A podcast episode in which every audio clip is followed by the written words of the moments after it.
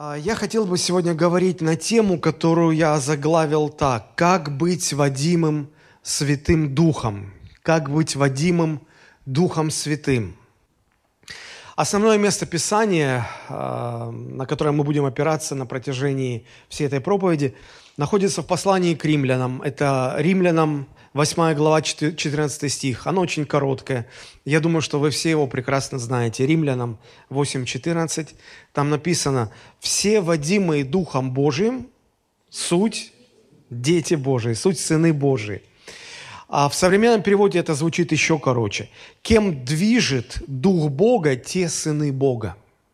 Кем движет Дух Бога, те сыны Бога. Помните, в прошлый раз, в конце проповеди, а, мы говорили с вами о том, насколько а, для христианина важны его личные взаимоотношения с Богом. И мы говорили, что в любых взаимоотношениях неизбежны конфликты. Конфликты нужно разрешать. Конфликты должны заканчиваться примирением двух сторон.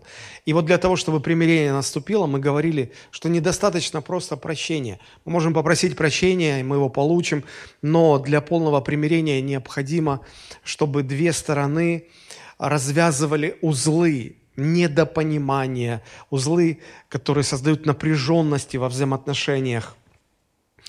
А помните, когда Петр предал Христа, а предательство, оно всегда разрушает взаимоотношения, правда же?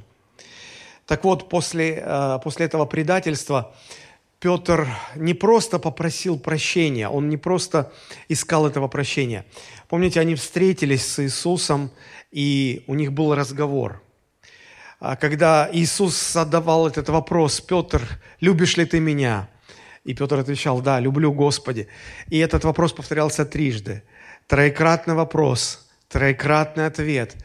Это не просто был разговор, это было время, когда, когда они развязывали узлы, э, непонимание, когда разрешался конфликт, когда наступало примирение – и это было не только с Петром, потому что, по сути, все ученики оказались предателями, они все оставили своего учителя. И вот Иисус с каждым в отдельности развязывал эти узлы. С Марией он встретился прямо возле гробницы в саду, где э, она первая увидела его воскресшим, и они разговаривали, и наступило примирение. Потом он явился большой группе учеников – и они были восторжены, очень это произвело на них впечатление, но, но понятно, они, они, они видели, как Христос умирал на кресте, как Он умер, а тут Он снова живой. Но среди них не было Фомы, и Фома, когда пришел, ему рассказали, он не поверил им, помните? И он так э, уверенно заявил, что пока не вложу пальцы свои в раны Господа, не поверю. И даже для таких приходит Христос – и говорит, ну вот раны, вкладывай, давай.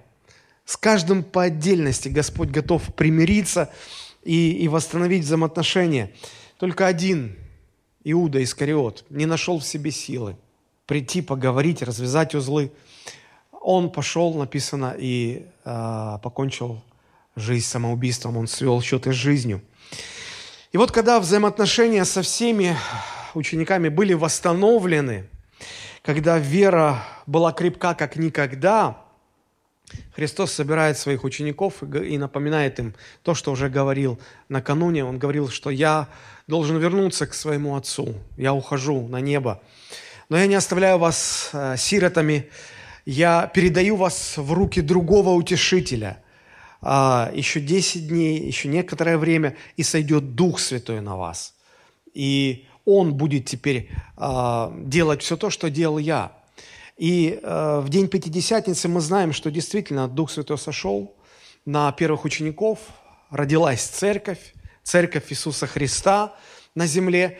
И э, с тех пор каждый уверовавший во Христа человек, он переживает то же самое. В момент уверования он э, принимает Духа Святого, он наполняется Духом Святым. Дух Святой поселяется в сердце человека, и теперь уже э, верующему человеку необходимо строить свои взаимоотношения с Духом Святым. Как ученики строили эти отношения со Христом, так нам теперь нужно строить взаимоотношения со Святым Духом. Вот почему апостол Павел написал в послании к римлянам, мы прочитали это место, что все водимые Духом Божиим суть сыны Божии. То есть э, мы в жизни своей должны переживать вот эти вот побуждения от Духа Святого. Мы должны быть движимы Духом Божьим. И именно это делает нас детьми Божьими. Если эти взаимоотношения нам удастся построить, и они будут хорошими, и они будут э, плодотворными, доверительными, тогда наше христианство будет крепким, сильным. Если эти отношения не удастся построить, мы превратимся в религиозных людей. Не, не более того. Итак, христиане – это люди, в которых живет Божий Дух. Аминь. Такого не было никогда до э, Нового Завета, до рождения Церкви. Мы знаем, что в ветхозаветные времена э, Дух Святой э, временами сходил на определенных людей, но так, чтобы оставаться навсегда с человеком, такого не было никогда. И вот посмотрите, когда Иоанн э, пишет в 14 главе, это 16-18 стихи, о разговоре Христа с учениками на последней вечере, Христос очень много говорил там о Духе Святом, и э, вот какие слова были сказаны. Он говорит, «Я умолю Отца, и даст вам другого утешителя, да пребудет с вами вовек». То есть он говорит, это Дух, это Дух Святой, который пребудет с вами вовек, навсегда. Дух истины, которого мир не может принять, потому что не видит его и не знает его. А вы знаете его, ибо он с вами пребывает и в вас будет. Христос не зря делает вот это различие. Он говорит, есть состояние, когда Дух Святой рядом с тобою. Допустим, когда неверующий человек сидит на богослужении или слушает проповедь, или, или просто он чувствует, как Господь прикасается к нему. Это Дух Святой рядом. Он сокрушает, он обличает во грехе, он рядом. Это одно состояние. Другое состояние, когда человек обратился, уверовал, и Дух Святой уже живет внутри. Он постоянно внутри. Что бы вы ни делали, Он внутри.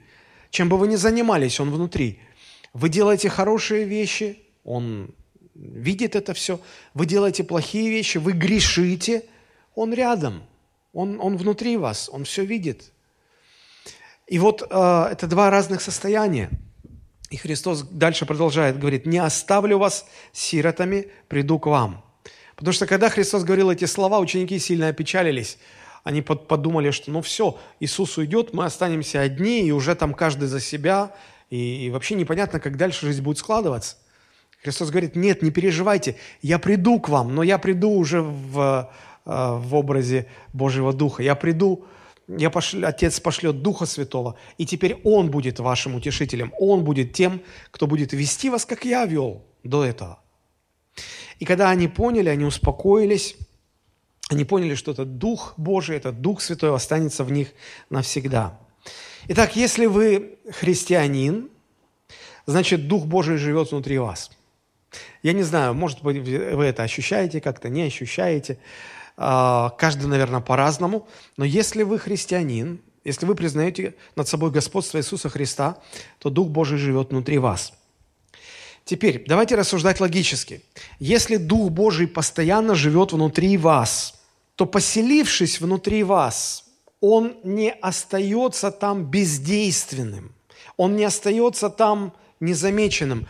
Его присутствие внутри вас неформальное, не, не, не бездейственное.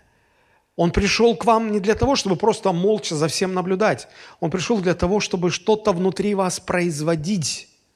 Поэтому Дух Святой, поселившись в сердце христианина, он не бездействует, он что-то производит, он чем-то занят, он производит какую-то работу. Об этом очень много говорит нам Священное Писание, Новый Завет. Он что-то делает. Отметьте для себя это. Он что-то внутри вас делает. Проблема не в том, делает он что-то или нет, он, он, он занят работой.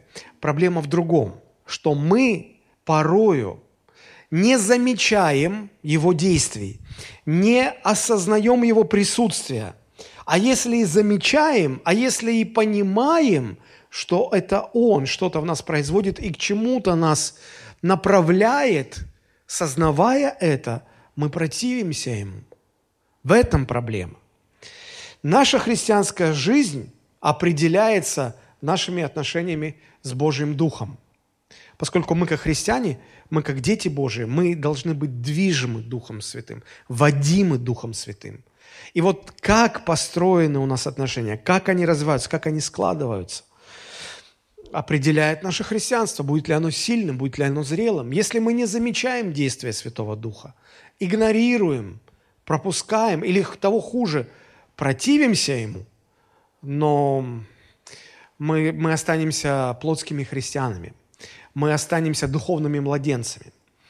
Если же мы выстраиваем отношения с Божьим Духом так, что позволяем Ему направлять нас, а, позволяем Ему руководить нашей жизнью, понимаем, что Он делает в нашей жизни, откликаемся на Его действия, а, ведомы им, следуем за Ним, тогда наше христианство обязательно придет к зрелости.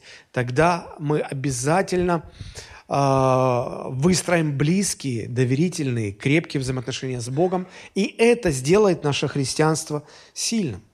По сути, это то, о чем говорит то место Писания, которое мы в самом начале прочитали. Все, водимые Духом Божьим, суть сыны Божии. А, может быть, вы сейчас слышите эти слова, и для вас вот эта фраза о том, что Дух Святой живет внутри вас, и Он хочет направлять вас по жизни. Он хочет, чтобы вы были движимы Его руководством. Может быть, для вас это просто информация, а, о которой вы особо не задумывались раньше. Может быть, вы никак не ощущаете Духа Святого внутри себя, и а, вы никогда не задумывались о том, чтобы строить с Ним какие-то взаимоотношения. Тогда я очень надеюсь, что эта проповедь вам поможет, должна вам помочь для того, чтобы, по крайней мере, научить понимать, замечать, распознавать действия Святого Духа и как-то на них реагировать. Как-то на них реагировать. Итак, Святой Дух, поселившись в христианине, поселившись во мне, в верующем человеке, он что-то делает. У него есть определенные цели, и он производит определенную работу в соответствии с Божьей волей – и здесь у нас возникает закономерный вопрос, а как это происходит? Как это практически? Конечно, ну, есть мистический подход к ответу на данный вопрос, когда люди утверждают, что они начинают слышать голоса у себя в голове, которые их направляют, говорят, куда идти, что взять, кому передать. Вот. Но это никакого отношения к библейскому водительству Святым Духом не имеет. Это скорее психологические какие-то отклонения. Библия дает нам очень практические, очень четкие, понятные ориентиры, исключающие вот этот мистический налет, для того, чтобы мы четко понимали, а, в чем заключаются действия Святого Духа и как нам на них реагировать и как покоряться его руководству. Одна из причин, почему христиане, я говорю сегодня о христианах, почему христиане слабо разбираются в этом вопросе, э, я когда выложил аннотацию в социальных сетях э, с названием проповеди, люди активно стали реагировать, говорить, что эта тема всегда актуальна, да-да-да, интересно, с нетерпением хотим послушать эту проповедь. Почему такой интерес? Потому что очень много вопросов по этой теме, правда же? Потому что много непонятного. Мне бы хотелось сегодня очень просто, ясно, доступно объяснить основные вещи. Так вот, почему люди слабо в этом разбираются? Во-первых, потому что даже когда мы уверовали, мы все еще продолжаем оставаться слишком самоцентричными существами. Мы все еще продолжаем по инерции, наверное, потому что мы всю жизнь так жили. Ставить во главу угла себя, свои интересы, думать прежде всего о себе. А, поэтому апостол Павел во многих своих посланиях напоминает и говорит не только о себе каждый заботься, но и о ближнем своем. И э, вот мы так устроены, грех нас такими, по сути, сделал, самоцентричными, эгоистичными людьми, которые прежде всего руководствуются своими нуждами, желаниями, возможностями. И когда мы сталкиваемся с тем, что Дух Святой что-то в нас производит, мы просто этого не замечаем потому что слишком сфокусированы на чем-то своем. Вы наверняка замечали такое, когда два человека разговаривают – горячо обсуждают какую-то тему, они забывают обо всем остальном. Кто-то может из окружающих подойти и сказать, послушайте, можно у вас спросить? Они даже не слышат, не замечают. Кто-то зовет, они не замечают. Почему? Они сфокусированы на теме своего разговора. Вот эта сильная концентрация на чем-то одном не позволяет нам замечать другие вещи. И вот христиане сильно сфокусированы на своей персоне, они не замечают действий Божьего Духа в своей жизни. Это, наверное, одна из самых э, главных причин. Когда с нами что-то происходит, первая реакция, мы же как-то реагируем, да? Допустим, вот вас обидели, плохо с вами поступили. Какая у вас ваша первая реакция, ваша человеческая первая реакция? Ну, нет, мы возмущаемся. Сначала мы возмущаемся. Может, у вас так быстро сразу происходит, возмутились, сразу план а, от, отмщения. Я грозен вместе, и мстя моя будет жестоко. Вот. Но сначала мы возмущаемся, мы начинаем думать, как так, как они могли, почему с нами такое. Господи, я... и Бога приплетаем, да, Боже, а почему вот с нами, именно с нами, почему не с соседом, почему не с ней, не с ним, а вот, вот на меня жребий пал. Это наша человеческая реакция. Но если в нас живет Дух Святой, то э, Он тоже реагирует на то, что произошло. Но из-за того, что мы так сфокусированы на себе – мы только свою реакцию замечаем. Его реакцию внутри нас на то, что произошло с нами, мы просто пропускаем мимо, мы не замечаем. Мы не замечаем. Кроме того, суета, в которой мы живем, она тоже не способствует тому, чтобы нам как-то прислушиваться к тому, что делает Дух Святой, как-то реагировать на него, замечать его. Нам некогда, мы спешим, у нас дела. А, наверняка у вас есть дома какие-то книги, а, какая-то духовная литература, которую вы хотите прочитать, но она у вас лежит где-то там на полочке, ждет своего часа. Вы очень хотите, но просто сейчас некогда.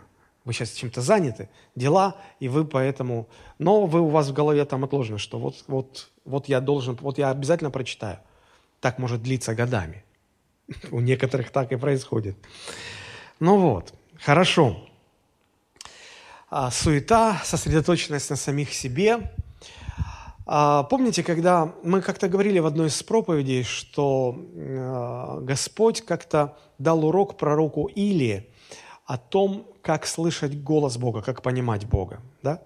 И Господь э, объяснил, что очень часто ну, голос Бога или, или обращение Бога к человеку, оно не какое-то такое помпезное, оно не, какое, оно не в громе, не в молнии, не в землетрясении, не в каких-то вот таких ураганных, заметных вещах, оно э, в тихом веянии ветра.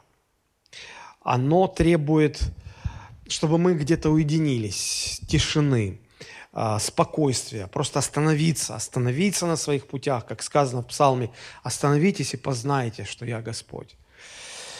Вот. И Илия понял, действительно понял, что для того, чтобы услышать Господа, порой нужно просто остановиться, успокоиться, уединиться, побыть в тишине. Но мы же с вами живем в мире, где постоянно гремит гром, где постоянно бушуют ураганы, срывает крыши, постоянно какие-то торнадо, постоянно грохот стоит в голове, в нашей жизни – вы замечали, что в последнее время, когда люди общаются друг с другом, они вроде бы очень близко находятся друг по отношению к другу, но они переходят на повышенные тона, они начинают возвышать голос, говорить громко. Им кажется, что ну, не слышат, вроде рядом, но не, ты не слышишь ты меня, почему? И потом срывается фраза, вот эта фраза все чаще и чаще, да услышь ты меня, услышь, я же тебе говорю. То есть почему? Потому что люди для того, чтобы достучаться, мы говорим, нам надо достучаться, докричаться, докричаться, чтобы дошло. Вот мы в таком мире живем. А почему люди стремятся достучаться до нас, докричаться? Потому что и так все громко. Знаете, когда работает громко телевизор, и из кухни, э, допустим, ваша супруга пытается к вам обратиться и зовет вас, а вы не слышите, и так громко – все, дети еще шумят, кто-то феном сушит волосы, телевизор громко. И вот, и вот для того, чтобы как-то обратить внимание, приходится кричать, докричаться. Вот мы живем в таком мире. И если уж для того, чтобы услышать Бога и как-то понять, к чему Он вас направляет, требуется тишина, то все шансы, вот эти вот э, негромкие побуждения как-то распознать от, от Духа Божьего, они все сводятся к нулю. Мы просто их не слышим. Мы привыкли к тому, что вокруг, вокруг все гремит.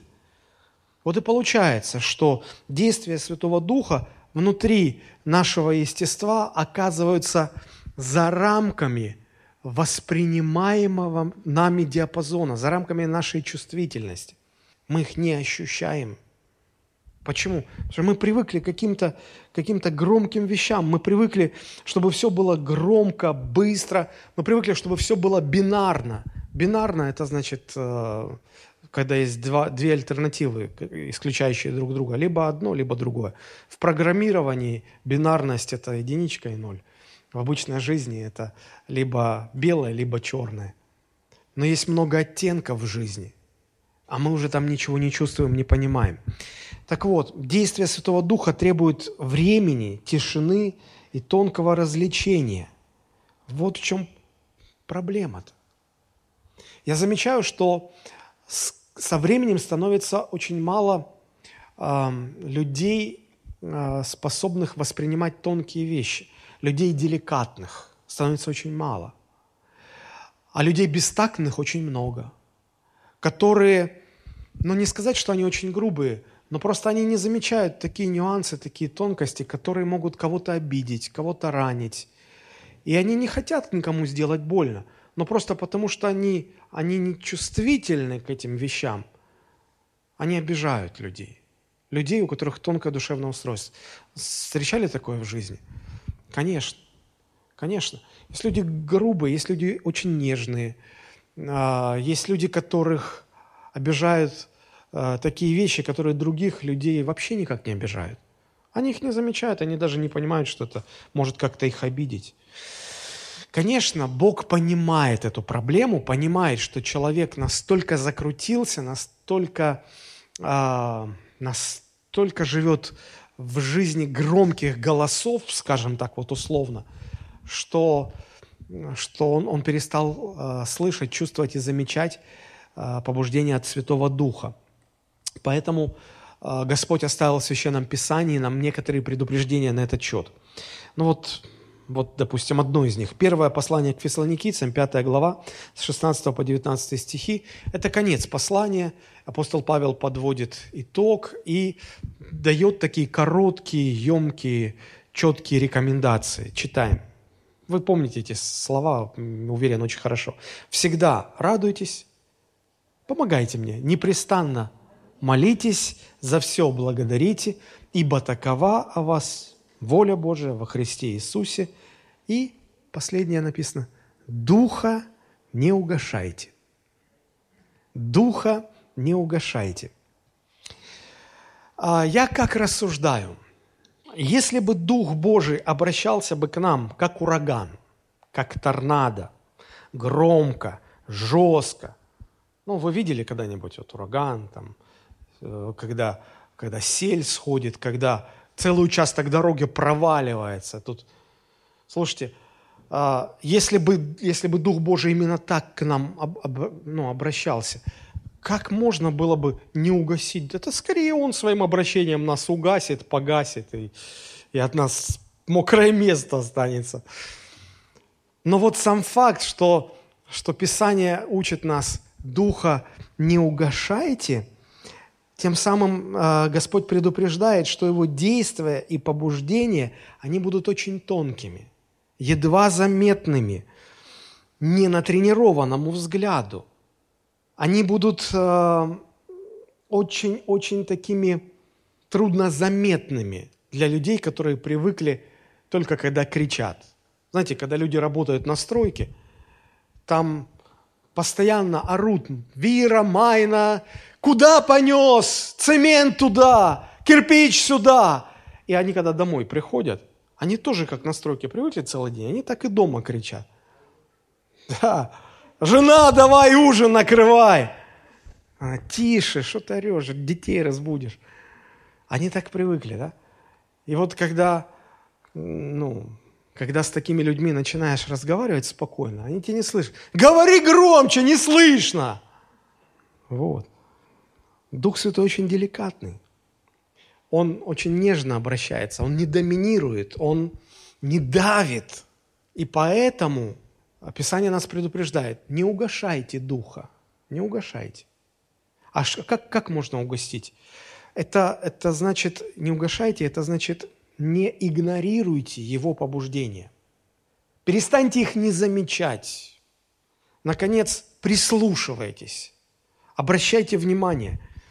Начните как-то замечать их и как-то на это реагировать. Знаете, когда а, вы выезжаете на природу, а, там, а, разводите огонь на мангале, чтобы там пожарить шашлыки. И для того, чтобы шашлыки хорошие получились, надо, чтобы только угли остались, чтобы огня не было. Да? И это вот такой, ну, огонь, даже не огонь, а жар, жар в мангале, он на такой грани, что он может вот-вот, ну, вот-вот угаснуть. Да? И если э, вы не будете там добавлять кислорода, то оно может угаснуть. Да, то есть тонкий такой процесс.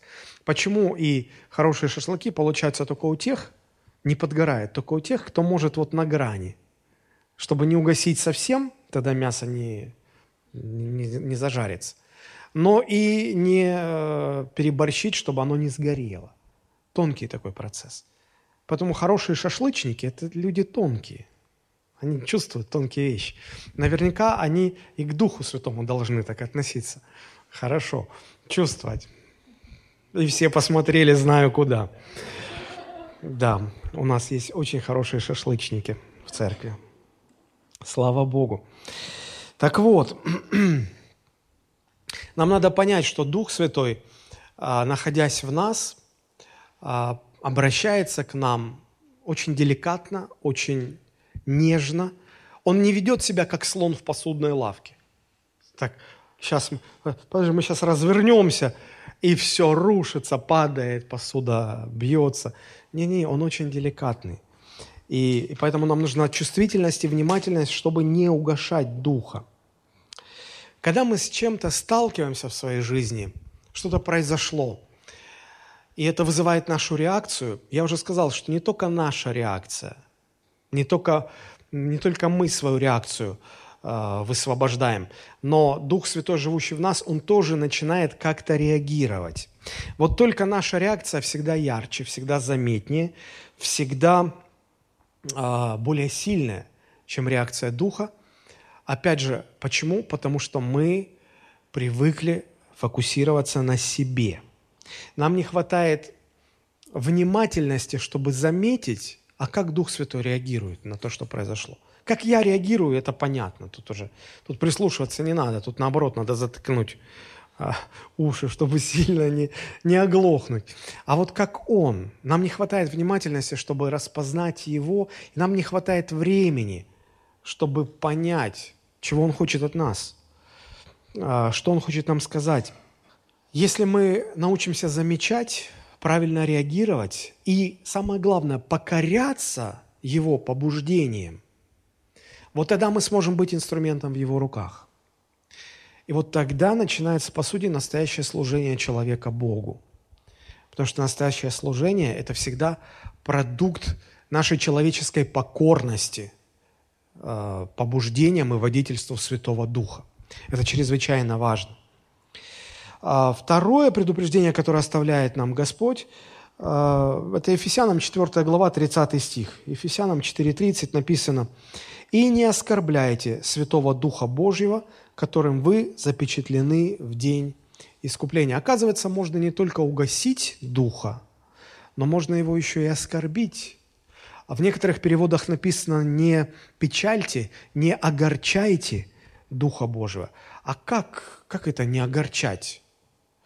Когда два человека, муж и жена, общаются – и происходит огорчение. Допустим, жена огорчается на мужа. В каких ситуациях это происходит? Или наоборот, муж огорчается на жену? На, наверное, тогда, когда, когда мы понимаем, что хочет наш супруг или супруга, знаем, что ему нравится, и делаем вопреки. Вот в пику, как говорят, да? Мы противоположное делаем. Тогда всегда происходит огорчение. И вот а, если угошение Духа Святого – это когда мы не замечаем и не понимаем вообще, как Он обращается к нам, то огорчение Святого Духа наступает тогда, когда мы поняли, распознали, ага, это Дух Божий к нам обращается, Он говорит поступить вот так вот, а нам не хочется, и мы делаем противоположное. Вот тогда мы огорчаем Духа Святого. Это огорчение. И Писание говорит нам, чтобы мы так не делали.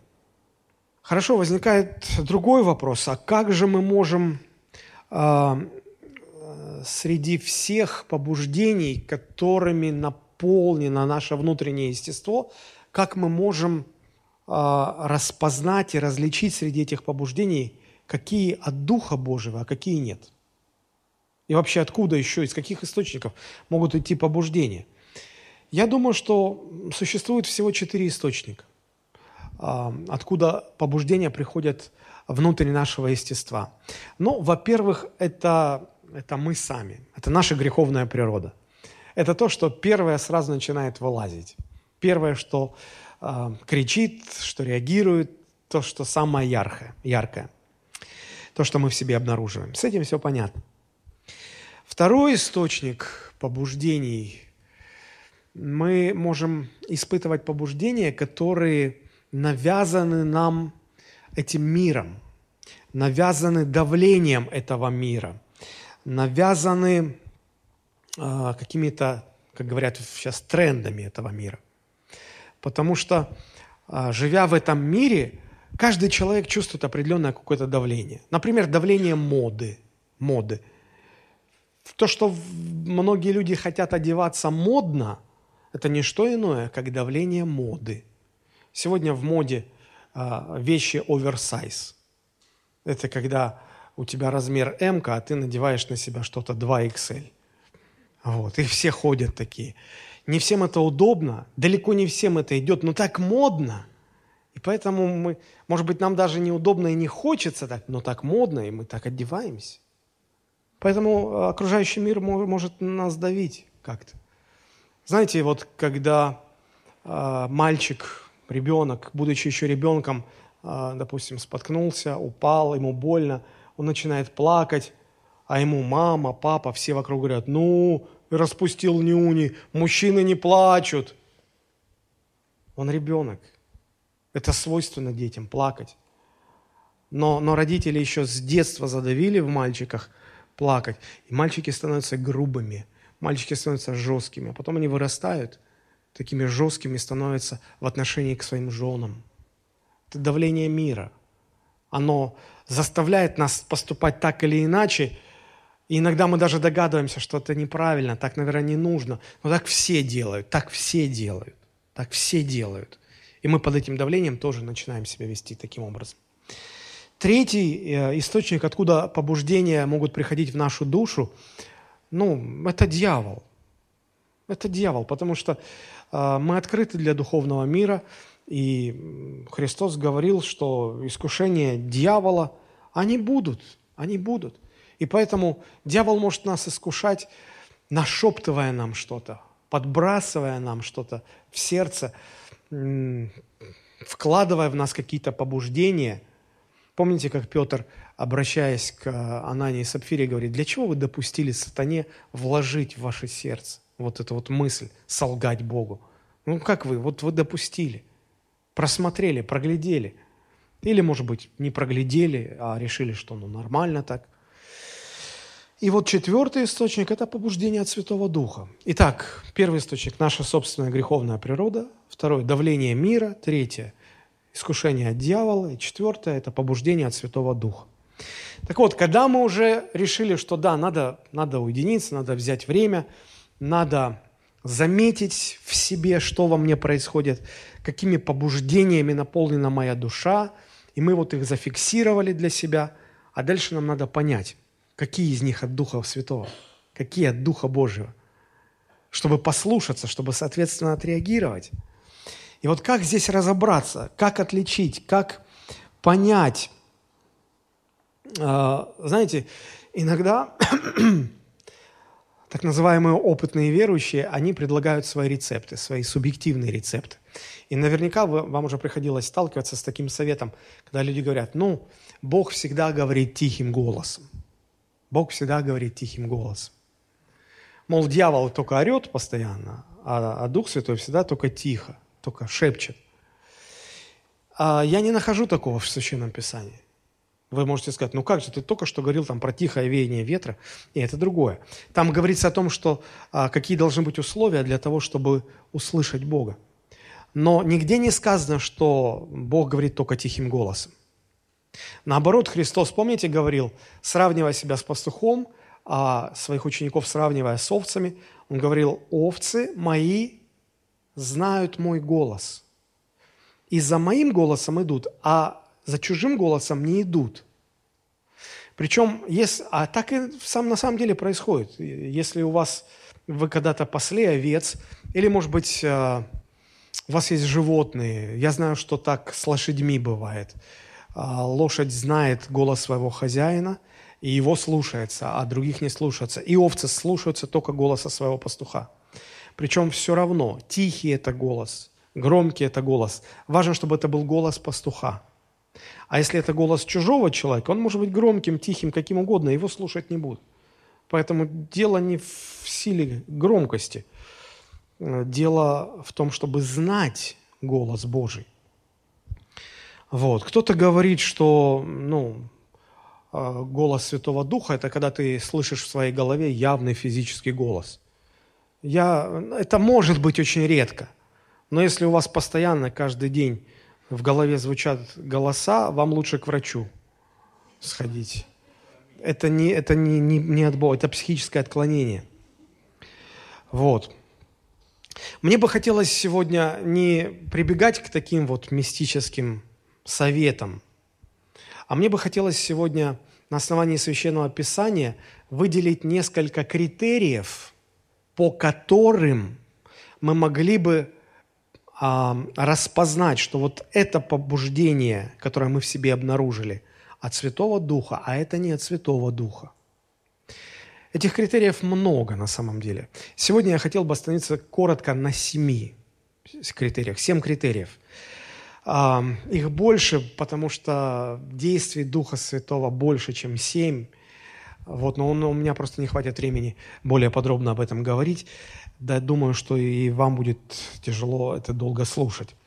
Поэтому давайте э, по порядочку. Э, семь критериев. Я не говорю сегодня, может быть, вы ждали э, проповедь о водительстве Духом Святым немножко в другом ракурсе. Мне кажется, большинство людей интересует, знаете, э, эта тема в каком разрезе.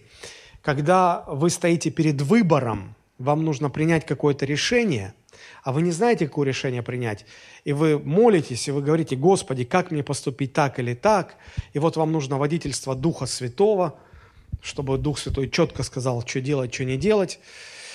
Это такое ситуационное водительство. Мы и об этом, даст Бог, как-нибудь поговорим. Но, но я сейчас не об этом узком а, случае хочу говорить. Я хочу говорить в более широком смысле. Но, но если вернуться к этому узкому вопросу, да, вы стоите перед выбором, вам нужно принять решение, вы, вы не можете разобраться, какое решение от Бога, какое не от Бога. Вот. И вы жалеете, что, ах, как жаль, что у меня нет этого э, ветхозаветного средства, которое называлось Урим и Тумим, помните? Э, до сих пор никто не знает точно, что это было такое, но это какая-то такая была штучка – которой, с помощью которой, ну, чуть ли не гадали.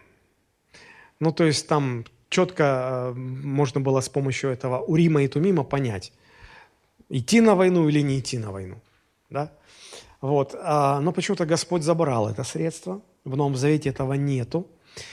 И вот когда мы стоим перед выбором, согласитесь, нам очень хочется понять, а, что Бог хочет, чтобы мы сделали – не только потому, что мы действительно хотим понять волю Божию. Вот, вот постарайтесь меня понять. Мне кажется, что когда дело доходит до принятия решения, большинство людей все-таки хочет спихнуть ответственность самого себя на кого-то другого. Вот поэтому люди часто приходят там к друзьям советоваться. Вот не знаю, как поступить. Вот как ты скажешь мне, так я и поступлю. Почему мы так говорим? Нам хочется спихнуть с себя ответственность. И мне кажется, что-то подобное э, наступает, когда мы, когда мы к Богу приходим и говорим, Господи, а как мне поступить? И вот в подавляющем большинстве случаев, где-то глубоко внутри, мы понимаем, как надо поступить, но нам так не хочется поступать. И мы спрашиваем, Господи, как поступить? И мы лукавим. А с лукавыми Бог поступает по их лукавству. И мы не слышим ничего. Или мы начинаем вообще слышать, не пойми что. Поэтому здесь очень-очень тонкий вопрос. Очень-очень тонкий момент. А, иногда нужно, конечно же, нужно, и время давит, и все давит, а нам нужно понять, как нам поступать. Но в таких случаях Священное Писание говорит, у советующихся мудрость. Если вы не можете разобраться, обратитесь к кому-то, кому вы доверяете, кто старше вас духовно, кто э, мог бы вам помочь, посоветовать. Обратитесь к своему пастору, к наставнику, к более зрелым верующим. Э, представьте свою ситуацию, посоветуйтесь, посовещайтесь. И практически в любой ситуации есть логически обоснованное решение. Но, но, но нам почему-то хочется чего-то мистического, чтобы вот Господь сказал, так говорит Господь, иди направо, не иди налево. Почему так? Ну, потому что так. В жизни по-другому. Хорошо, давайте мы вернемся к нашим критериям.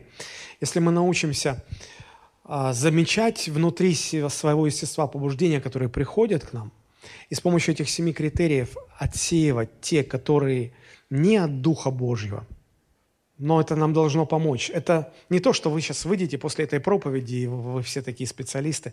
Это навык нужно, выраб... должен выработаться навык, нужно время, нужно упражняться в этом. Но, по крайней мере, сегодня вы узнаете про эти семь критериев. Итак, первый критерий. Святой Дух всегда признает господство Иисуса Христа. Посмотрите, 1 а, Коринфянам 12 глава 3 стих. Это очень интересное действие. 1 Коринфянам 12, 3. «Потому сказываю вам, что никто, говорящий Духом Божиим, не произнесет анафемы на Иисуса». Анафема – это проклятие. Это греческое слово означает проклятие. Так вот, никто, говорящий Духом Божиим, не будет проклинать Иисуса, потому что Дух Святой всегда Иисуса возвеличивает. И обратная сторона этого же действия.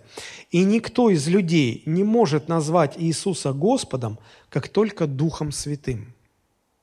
Речь не о машинальном произнесении, потому что машинально можно попугая научить любому слову. А, понимаете, да? Можно попугая научить фразе «Иисус Господь», но это не значит, что он уверовал, верующий попугай. Речь идет о том, чтобы человек внутри своего естества вот признал над собой господство Иисуса Христа. Так вот, если вы сегодня христианин, и вы э, с радостью признаете над собой господство Христа, вы его называете своим господином, э, тем, кому вы отдали свою жизнь, тем, кому вы готовы быть послушны безоговорочно, то знайте – что это произошло в вашей жизни исключительно под действием Святого Духа. Потому что сами вы не могли к этому прийти. И никто другой не мог в вас произвести такую перемену. Это исключительно работа Божьего Духа. А почему сам человек не может к этому прийти? Потому что грехопадение всех нас сделало самоцентричными. Проще говоря, мы признаем господами самих себя. Мы говорим, моя жизнь, мои правила. Это значит, я господин своей жизни. Это значит, я управляю всем, и это моя жизнь, я как хочу, так и поступаю. И вот чтобы человек отказался от этого права, передал его другому кому-то, этого не в жизни будет. Можно надавить на человека, можно силой заставить его чему-то, ну, его можно покорить физически, но внутри вы его ничем не сломаете. Вот душу ничем не заставите э, измениться. А, потому что в душе человек э, без Бога продолжает оставаться самоцентричным. И вот э, только, только под воздействием Святого Духа человек признает над собой господство Иисуса Христа. Итак, первый критерий проверки любого внутреннего побуждения. А, задайте себе вопрос, это побуждение, которое вы проверяете, от Духа Святого оно или нет, оно исходит из смиренного сердца, признающего над собой господство Иисуса Христа, или же оно исходит из позиции непокорности Богу. А, действительно, вот вы здесь, поступая так, если вы поступите по этому побуждению, проявится ваше подчинение Христу, или вы сейчас просто топите за справедливость, просто вот вы, вы взвинчены, вас накрутил кто-то, поэтому вы вот решаете вот так поступить. Знаете, когда человек... А, я много чего слышал за свою пасторскую практику, Однажды ко мне женщина подошла и говорит, а я вот, знаете, я живу в гражданском браке несколько лет, и я не чувствую никакого осуждения от Бога. Я даже думаю, что Дух Святой мне говорит, что это Его воля для меня.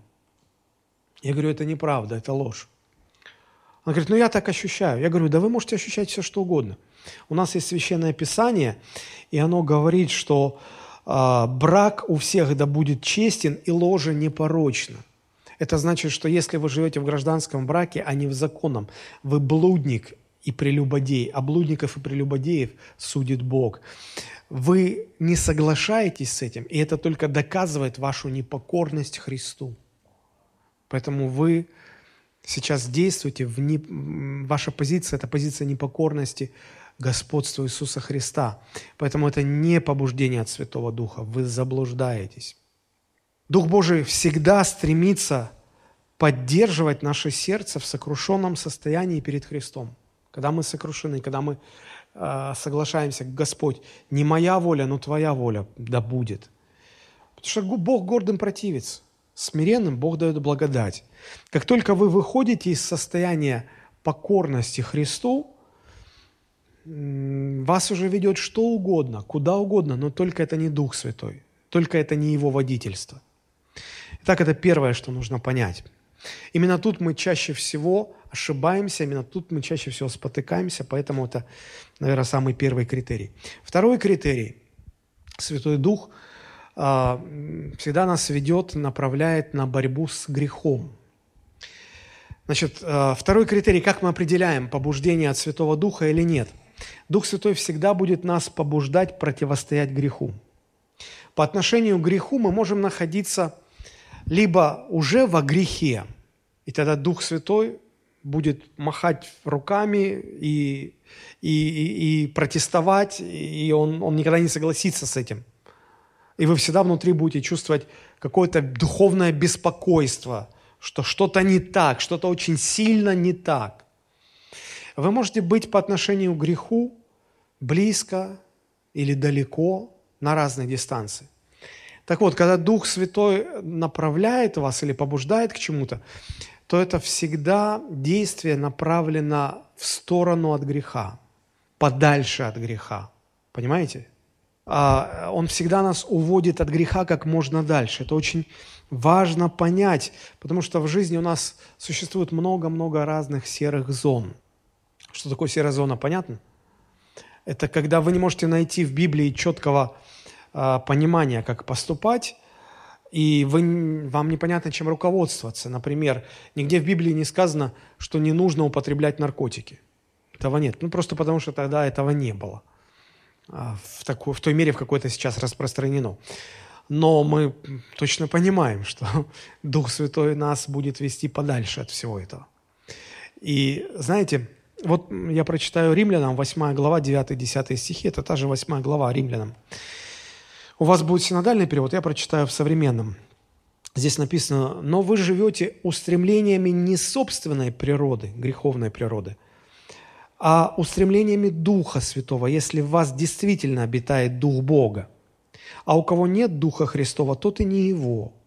Но если Христос в вас, то хотя тело ваше и смертное за греха, но Дух живет благодаря примирению с Богом. То есть, когда Дух Святой живет в нас – и мы начинаем приближаться к греху, мы даже еще не понимаем, что это грех. Но Дух Святой из-за того, что мы приближаемся к греху, и мы не понимаем, что это грех, а Дух Святой понимает, и Он начинает реагировать. И мы начинаем чувствовать какое-то беспокойство. Замечали, наверное, такое, да, бывает? Вы чувствуете, что-то не так, но вы не можете себе объяснить, что не так, в чем тут грех. Вы еще этого не видите, в чем опасность. А Дух Святой уже бьет во все колокола. Он, он внутри вас реагирует, он говорит, опасно, алло, стой, стоять. Дальше не шагу, это грех. Он, он раньше нас реагирует, распознает эти вещи. Знаете, с чем это можно сравнить?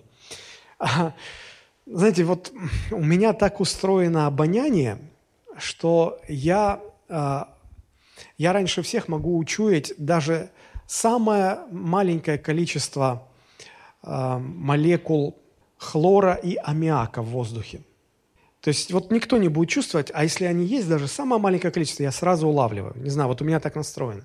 Мы как-то ехали в машине, и я, я стал чувствовать запах аммиака.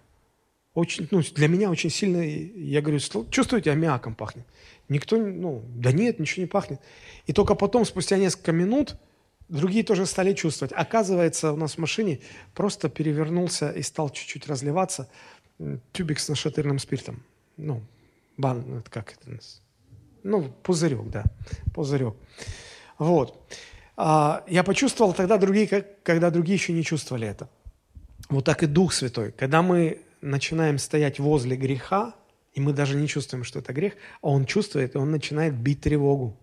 Поэтому, а, когда, когда Дух Святой нас к чему-то побуждает, Он нас всегда направляет не ко греху, а от греха подальше. Это важно очень. Римлянам 8 а, глава, теперь уже 12-13 стихи. «Итак, братья, мы не должники плоти, чтобы жить по плоти. Ибо если живете по плоти, то умрете, а если духом умершляете дела плотские, то живы будете».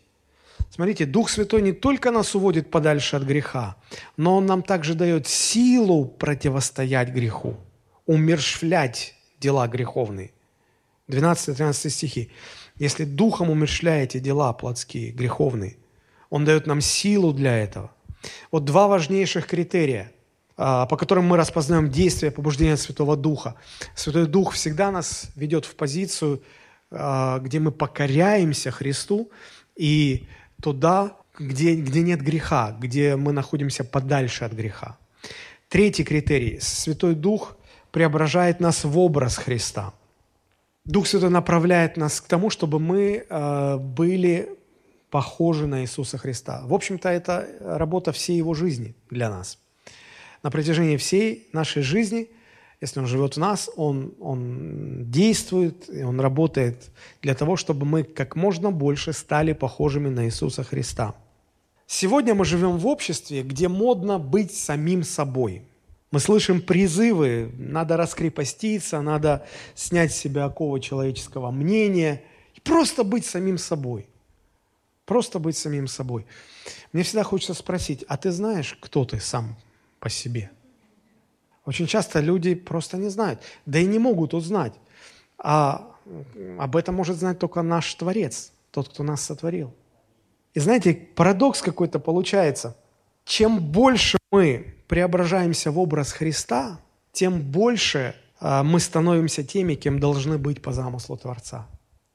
В уподоблении Христу мы максимально раскрываемся как личность, которую сотворил Господь. Но когда мы хотим быть просто сами по себе, мы э, оказываемся под давлением этого мира, который э, всех нас превращает в одинаковые заготовки, одинаково негодные ни для чего. По крайней мере, для Бога совершенно негодные. Чем дальше мы от Христова образа, тем более одинаковыми мы становимся. Э, здесь речь не о не о примитивном подражании. Знаете, когда подростки подражают своим кумирам, одеваясь, как они, копируя манеру их речи, интересуясь тем же, чем они интересуются. Нет, нет, нет. Мы никто из нас не видел Иисуса Христа в теле. Мы не знаем, какие у него глаза, какой цвет волос. Мы не можем этим подражать вещам. Но когда мы говорим об уподоблении в образ Иисуса Христа, то мы говорим о том, чтобы характером, сердцем быть как Христос. Понимаете? Вот. И э, Христос когда мы, э, мы разные люди, мы преображаемся в Его образ, мы не становимся одинаковыми. Только в Нем мы, по сути, раскрываемся э, теми, кем Бог нас задумал, кем Бог задумал, чтобы мы были.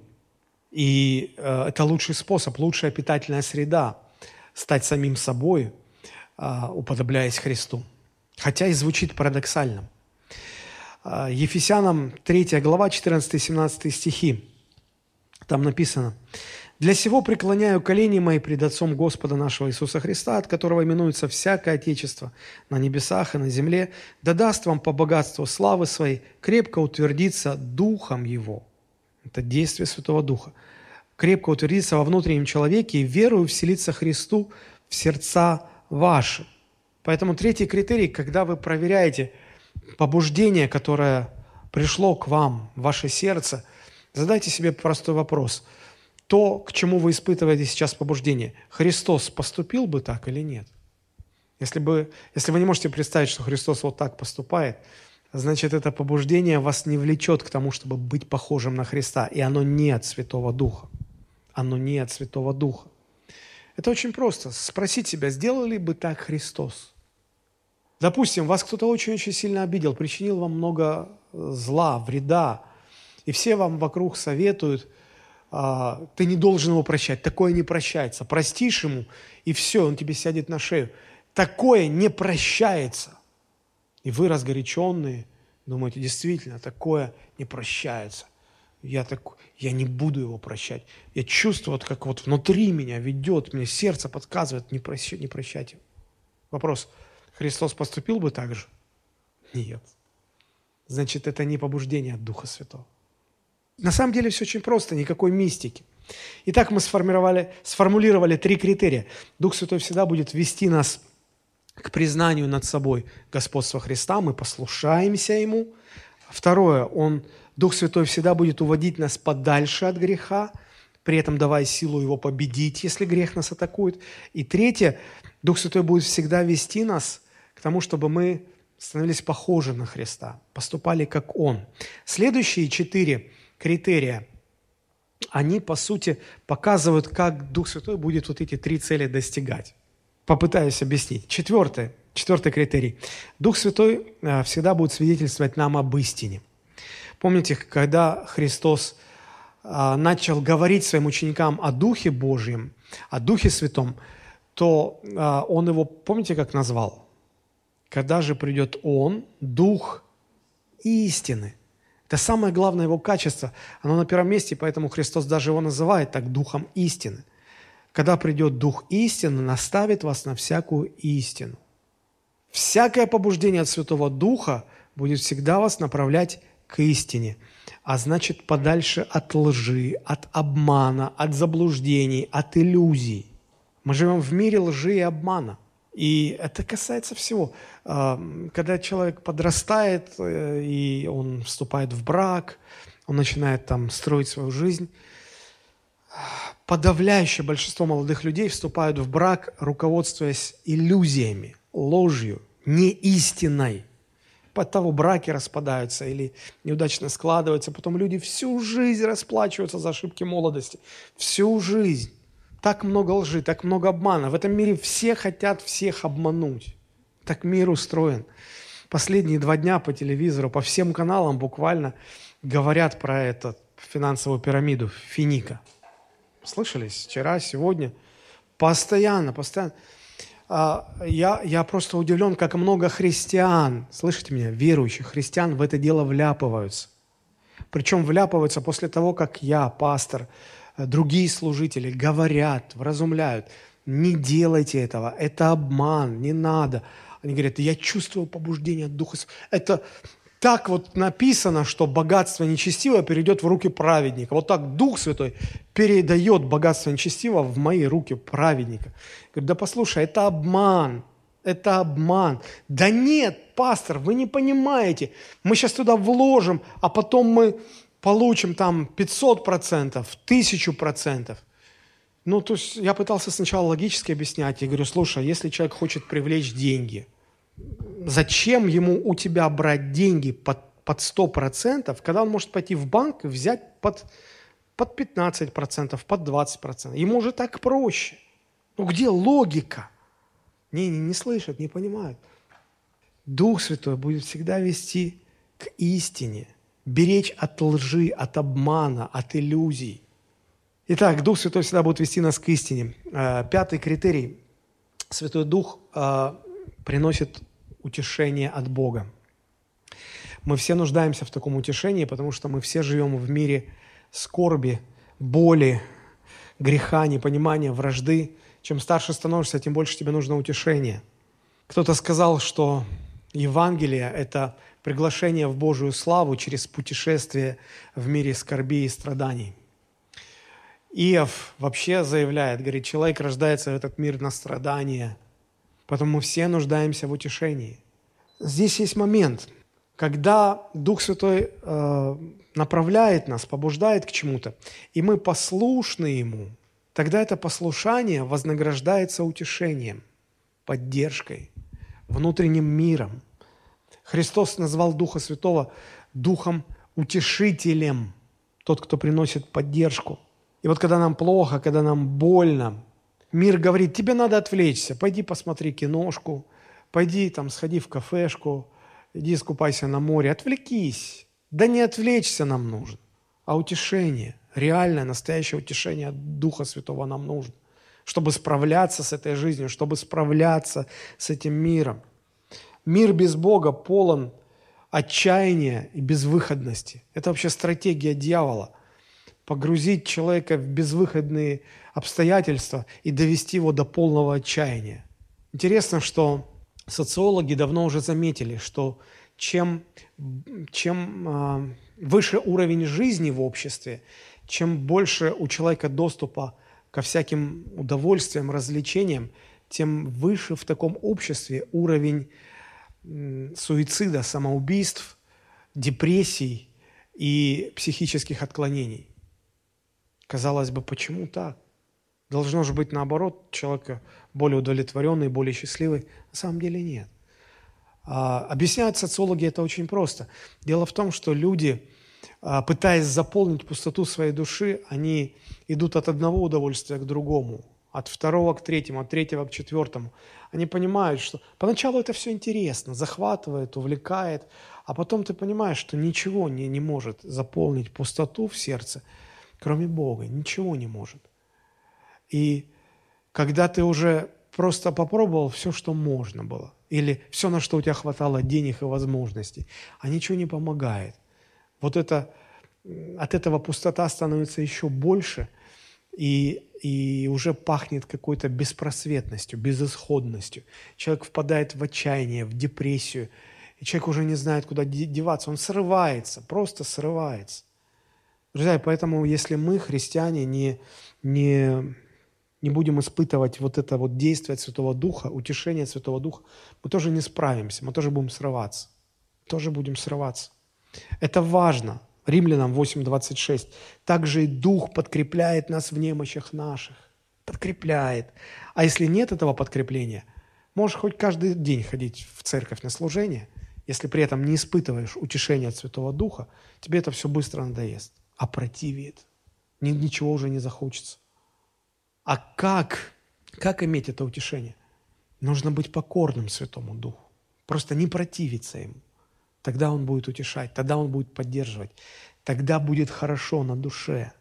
Да, вокруг все может быть плохо, но внутри может быть все хорошо, потому что Дух подкрепляет нас в немощах наших. Но если у нас этого нет, тогда уже мы движимы не Духом Божьим, а Духом этого мира. Поэтому мы можем проверять, э, если э, мы обнаружили какое-то побуждение, пытаемся понять, от Духа Божьего оно или нет, и если мы думаем, ну хорошо, ну вот я вот так вот поступлю, и мы при этом теряем мир в сердце. Мы думаем, а почему так? Ну нормально же, логично, в мире все так поступают. Только при одной мысли, вот что вот так я поступлю, давай, вот сейчас так сделаю, и ты теряешь мир Божий уходит утешение, уходит. Это Дух Святой говорит, ты, ты, не, ты ошибаешься, так не надо поступать. Это не от меня, это неправильно. Шестое. Дух Святой направляет нас свидетельствовать о Христе. Заметьте, вот если предыдущие пять, пять вещей у вас есть в жизни, мы ведь э, в результате всего этого становимся удовлетворенными людьми, счастливыми людьми. А когда человек внутри удовлетворен и счастлив, какое у него желание появляется? Он хочет поделиться этим с другими. Когда ваш ребенок нарисовал картину, которая ему кажется шедевром, он же бежит и говорит, мама, посмотри, посмотри, мама, это ты, смотри, я тебе мозги нарисовал, вот тут, видишь? Ребенок не бежит сказать, мама, смотри, я разбил твою любимую чашку, мама, давай вместе порадуем. Он понимает, что мама за это не порадуется. И вот это вот не хочет, а этим делиться не хочется. Делиться хочется только тем, что делает нас счастливыми. И вот э, Деяние 1.8 написано, «Вы примите силу, когда сойдет на вас Дух Святой, и будете свидетелями мне». Обратите внимание, это тонкий момент, но постарайтесь его э, понять. Заметьте, нигде не сказано, что Дух Святой будет давать нам желание свидетельствовать о Христе. Он не будет давать нам желание свидетельствовать о Христе, Он будет давать силу нашему свидетельству. Он сделает нас эффективными свидетелями. Но желание свидетельствовать о Христе приходит только тогда, когда мы живем жизнью покорности Богу. Знаете, я прихожу к мысли, что христиане сегодня не свидетельствуют другим о Христе в основном только по одной причине.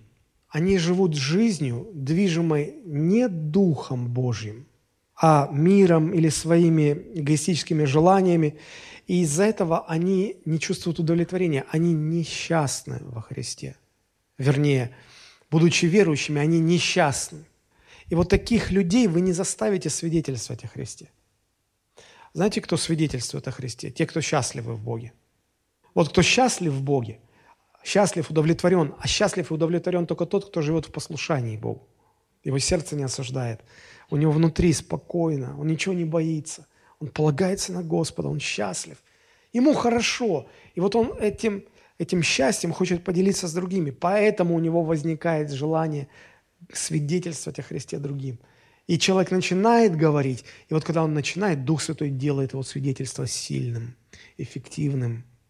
Но свидетельствовать будут только те, кто внутри удовлетворен Богом, счастлив с Богом. Очень много христиан, которые, может быть, не принято это говорить, может быть, люди боятся это говорить, но я скажу это – много христиан сегодня, которые верят в Бога, ну, как они говорят, они позиционируют себя, они верующие, но они несчастливы с Богом. Несчастливы. Им стыдно даже самим себе в этом признаться. У них жизнь – это ад сплошной. Все рушится, сыпется, ничего не складывается. Они задают себе вопрос, что не так, почему так происходит, не знаю. Молятся, вроде Бог не отвечает – они вроде пытаются читать Библию, неинтересно, пытаются молиться, не клеится, что-то не идет, ничего.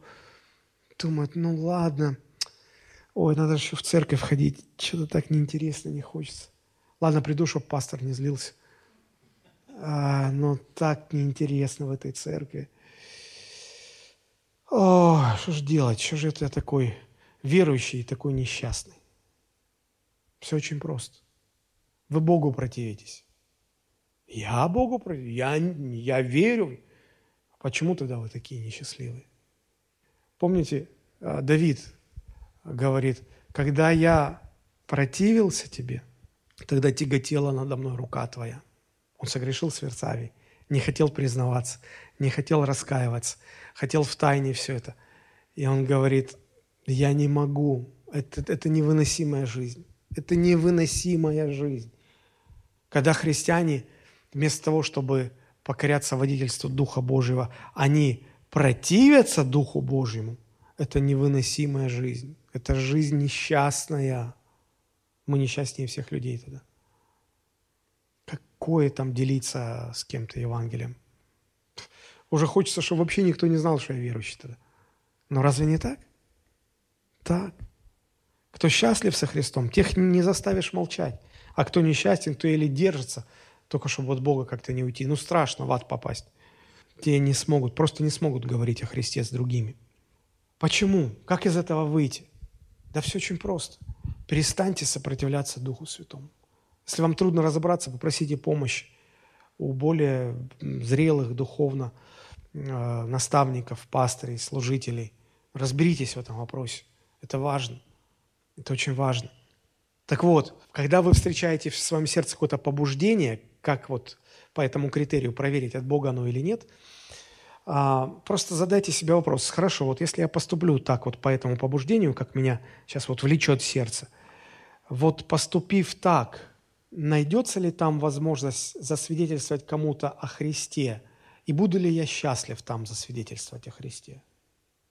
Если оба ответа «да», «да», вероятно, это от Бога.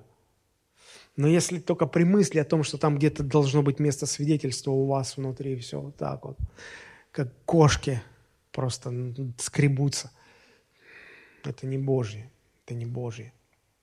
Бог всегда направляет а, своих детей так, что а, в любом месте а, они могли бы делиться а, Евангелием со Христом, для них это было бы естественно и, и радостно, и радостно.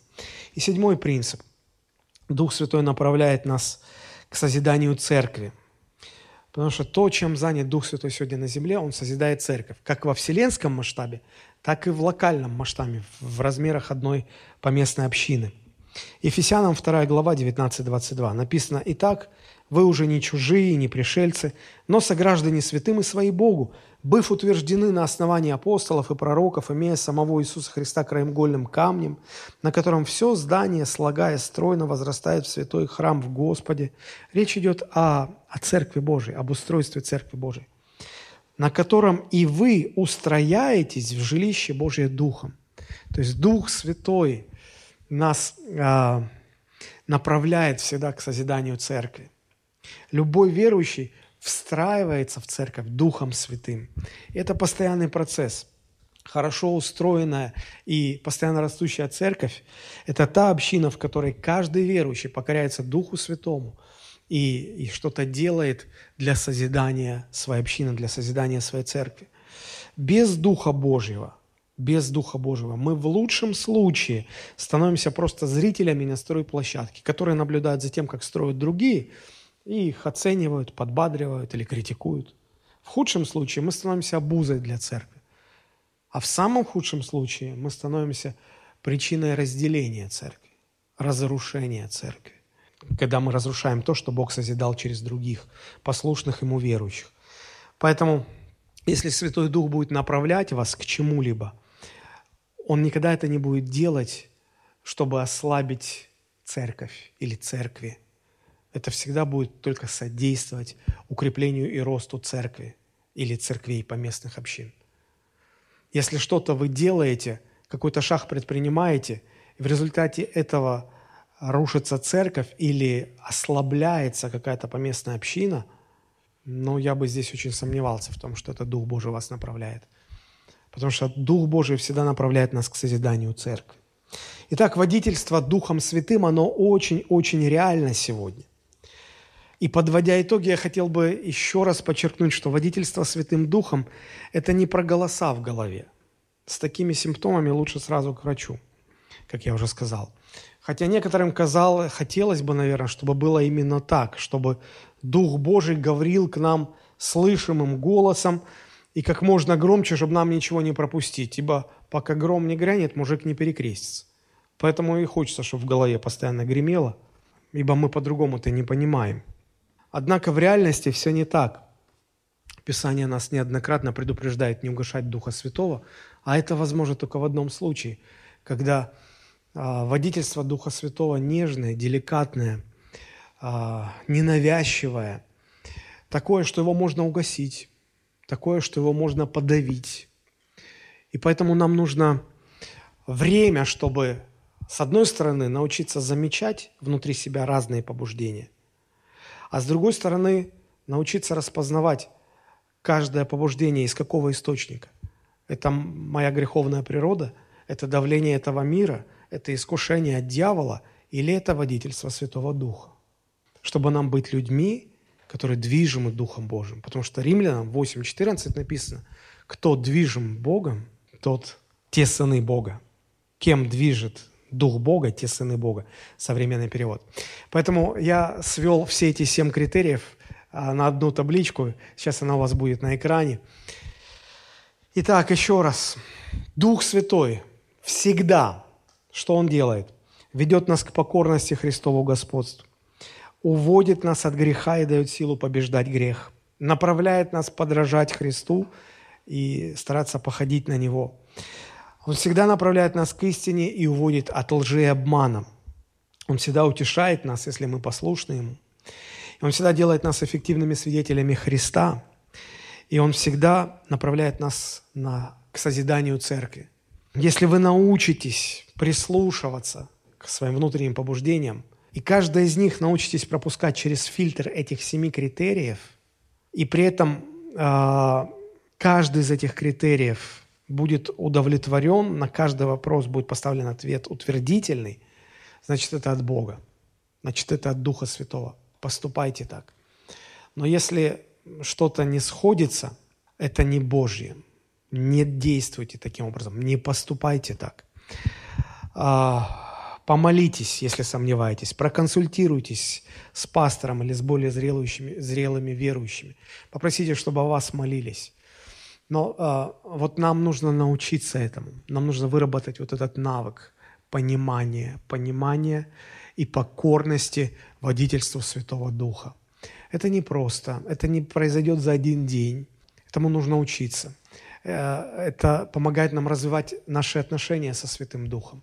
И у каждого они, конечно, разные. А, чем больше мы с Ним время проводим, чем больше мы Ему покорны, тем, тем глубже будут эти отношения, и тем более зрелым и э, верующим мы будем, и тем э, более эффективным инструментом в руках Бога мы будем.